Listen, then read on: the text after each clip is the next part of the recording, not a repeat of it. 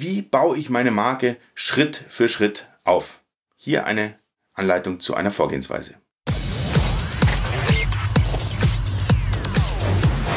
This is. Brand building, marketing, and creative campaigns. Welcome to the show. Ja, herzlich willkommen. Wie kann ich meine Marke aufbauen? Und zwar Schritt für Schritt. Welche Bestandteile sind notwendig und in welcher Reihenfolge mache ich diese Schritte? Viele fangen ja an mit dem Logo oder sagen wir mal den Namen als allererstes und dann dem Logo gleich, um dann irgendwas mal dastehen zu haben. Aber viel schlauer ist es vielleicht, das ein bisschen anders aufzubauen. Und deswegen habe ich dir heute mal mitgebracht meine schrittweise Vorgehensweise, wie ich Marken aufbaue. Und zwar wirklich von der Basis an. Äh, es kann natürlich sein, dass du hier einige Bestandteile schon hast. Das ist überhaupt kein Problem. Aber die kannst du dann entsprechend einsortieren. Und äh, genau diese Vorgehensweise möchte ich einfach mal darstellen. Wie ist meine Vorgehensweise, Marken aufzubauen? Und da kommt es nicht auf die Markengröße drauf an, sondern wirklich nur um eine strukturierte Vorgehensweise. Und zwar für maximal praktischen Nutzen. Und da geht es wirklich nicht drum, dass man sagt, ja, es ist, wird einfach in die Länge gedehnt und sonst was. Habe ich aber zwei ganz große Abschnitte für den Markenaufbau definiert. Und zwar, der erste ganz große Abschnitt ist die Markenkreation. Das heißt, die Markenkreation, da werden wir auch gleich in die Tiefe gehen, sich diese ganze Marke mal aufzustellen und auszudenken. Da habe ich aber noch keinen Berührungspunkt mit der Außenwelt. Das mache ich nur intern. Das mache ich nur entweder für mich oder in meinem Team. Baue ich diese Marke auf. Das ist aber ganz, ganz, ganz wichtig. Denn im zweiten Schritt der Markenlaunch, da geht es um Geschwindigkeit, da geht es um Kommunikation, da geht es um Skalierung der ganzen Sache, vielleicht auch um Verkauf von Produkten und maximale Skalierung nach oben. Da habe ich keine Zeit, schlichtweg, mir um Basissachen Gedanken zu machen. Das heißt, ich habe es ganz oft übrigens erlebt, äh, wenn neue Kanäle aufgemacht werden bei Marken, die vielleicht nicht so gut definiert sind, die sagen dann, ja, wir haben jetzt eine Chance auf einen Messestand. Das ist so ein ganz typisches Ding. Da ist ein Partner, der hat uns hier zwei Quadratmeter an der Ecke seines Standes gegeben und hier dürfen wir uns präsentieren. Ja, und dann fangen die von null an zu überlegen, was sie denn dort machen. Und das ist ja eigentlich ein Wahnsinn, denn genau diese Überlegungen, die hätten schon längst im Part 1 in der Markenkreation stattfinden müssen. Zwar jetzt nicht detailliert auf dem Messestand, aber so mal ganz generell, wie ist denn der Markenauftritt? Und was wollen wir kommunizieren? Und was muss rüberkommen? Und wie ist das Ganze angestrichen? Und so weiter. Da habe ich eine andere Episode aufgenommen zur, zum Markenaufbau, zum Markenmodell. Äh, wer, wer das noch nicht kennt, so, da solltest du vielleicht da nochmal reinhören.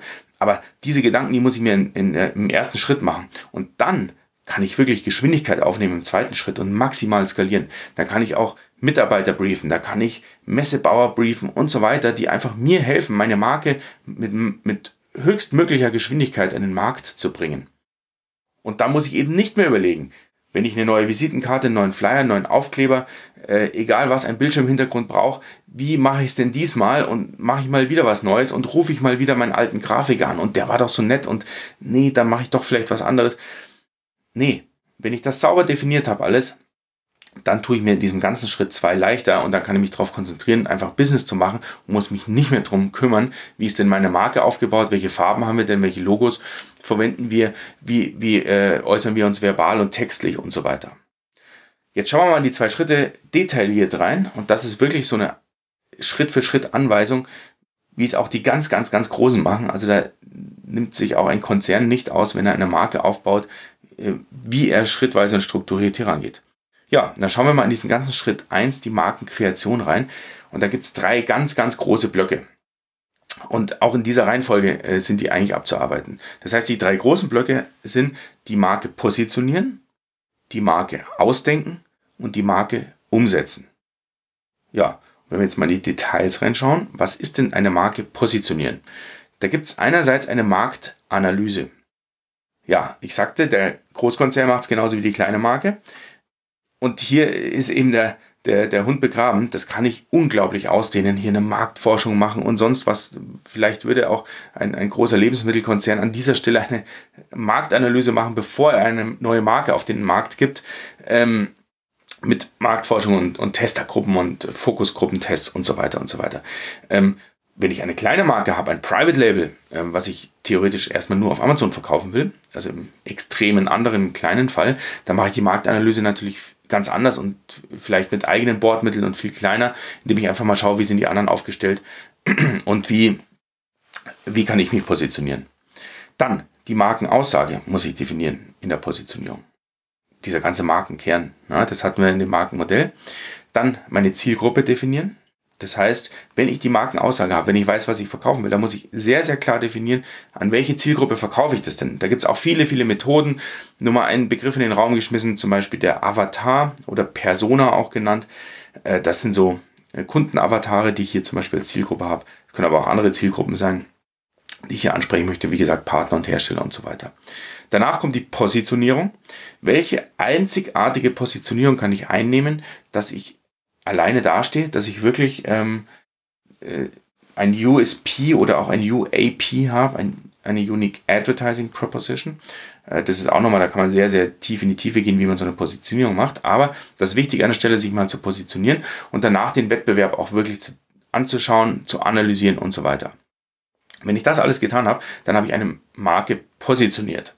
So, da habe ich noch nicht kein Logo und gar nichts. Also ich habe erstmal mich im Umfeld äh, eingeordnet und geschaut, wo ist denn mein Platz in dem Markt da draußen.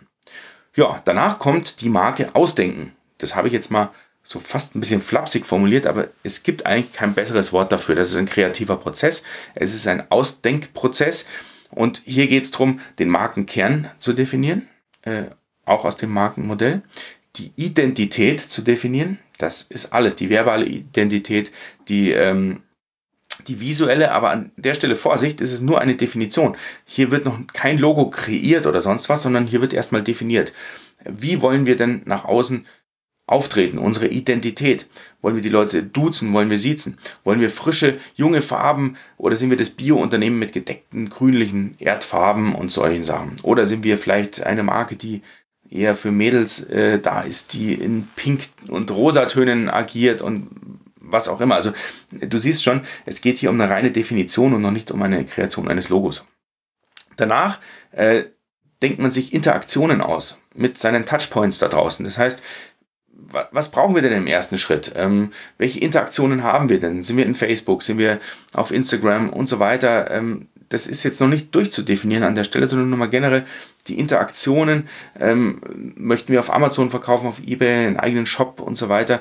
Wo interagieren wir denn mit möglichen Kunden, Partnern und so weiter?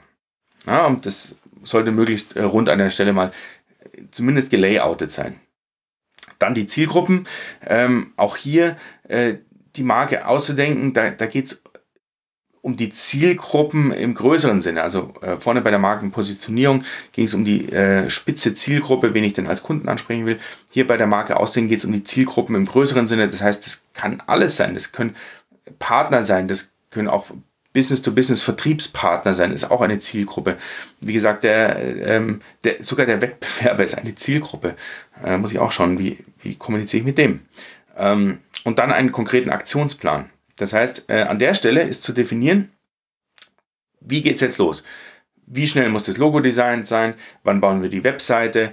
Ähm, äh, Instagram-Channel aufbauen, Facebook-Seite starten und so weiter. Also wirklich ein Aktionsplan, auch mit Zeiten hinterlegt, dass man genau weiß, was kommt wann.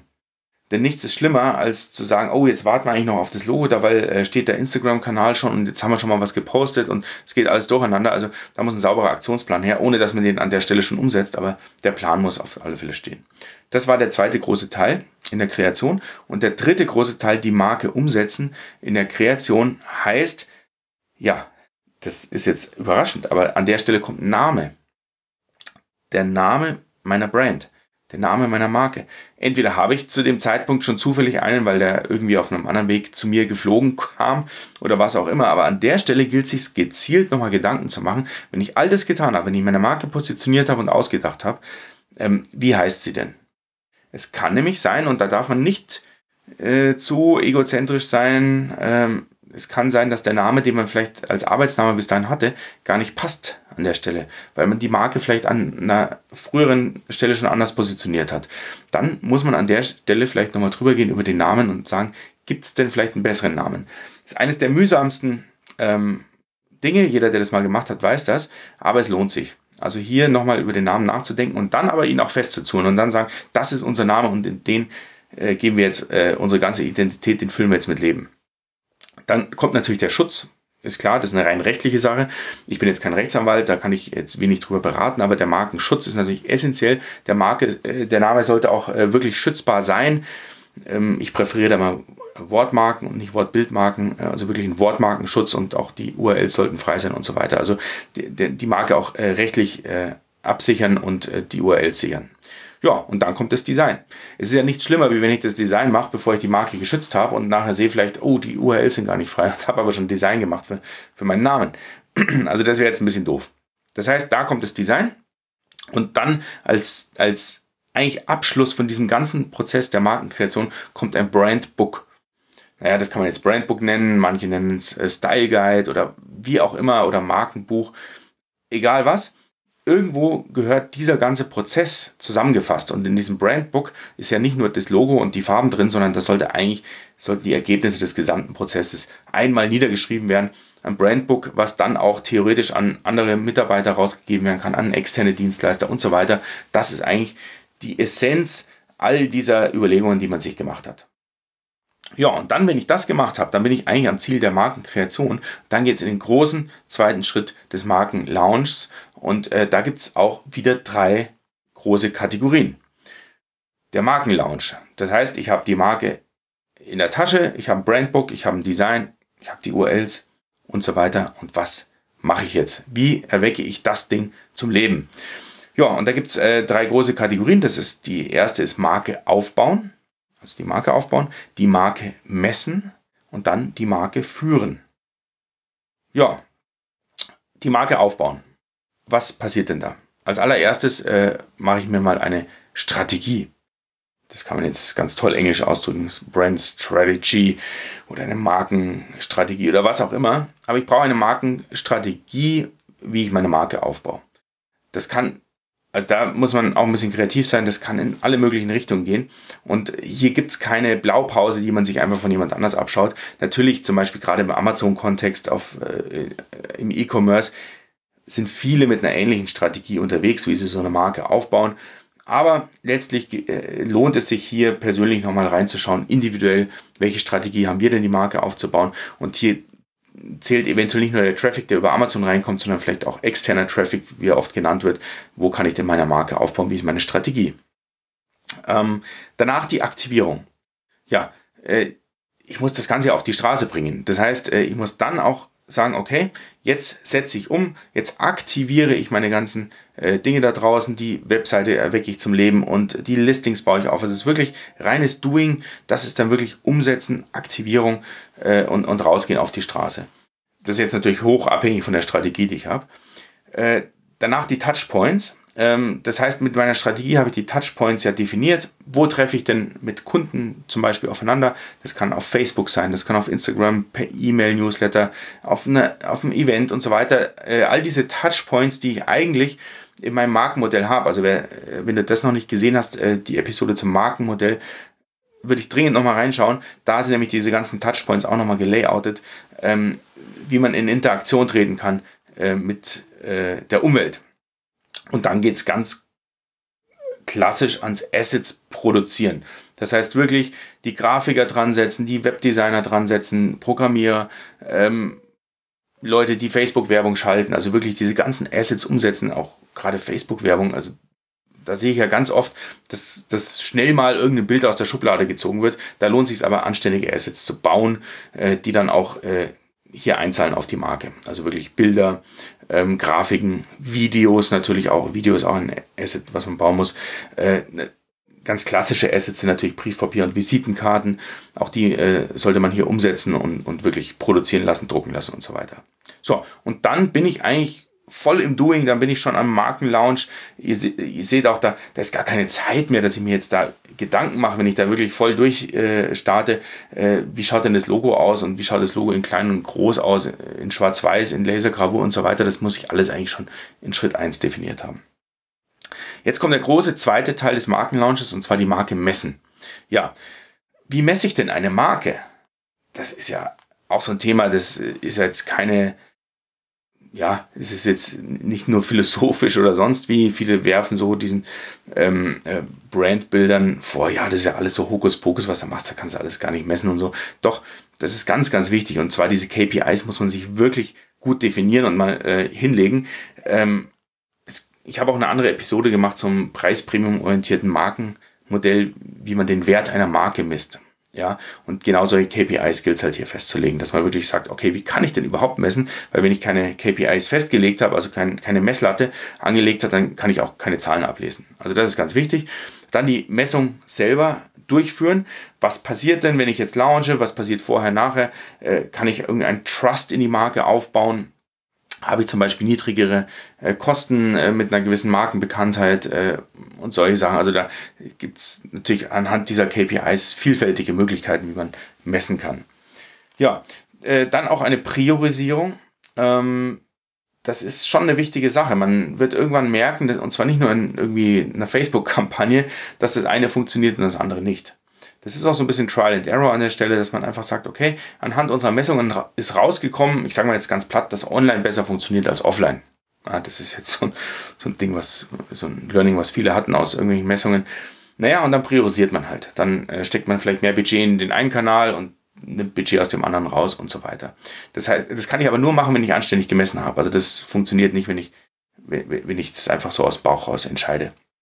Ja, und Modifizierung äh, ist dann wirklich zu sagen, ich modifiziere meine Assets, äh, passe nochmal an, wenn ich gemessen habe, ähm, wo sind vielleicht Abbrüche auf der Webseite zu verzeichnen und so weiter.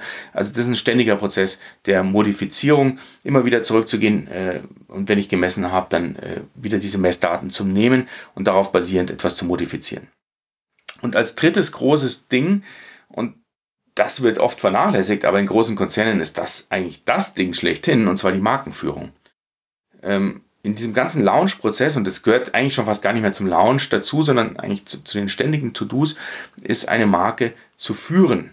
Das heißt, bis zu dem Zeitpunkt habe ich vielleicht To-Dos gehabt, die alle vielleicht sogar einmalig waren. Das heißt, ein Logo zu designen, ähm, die ganze Marke zu definieren, aufzubauen, zu launchen und so weiter. Aber jetzt geht es darum, dieses Ding auch zu skalieren nach oben zu bringen und die Marke zu führen.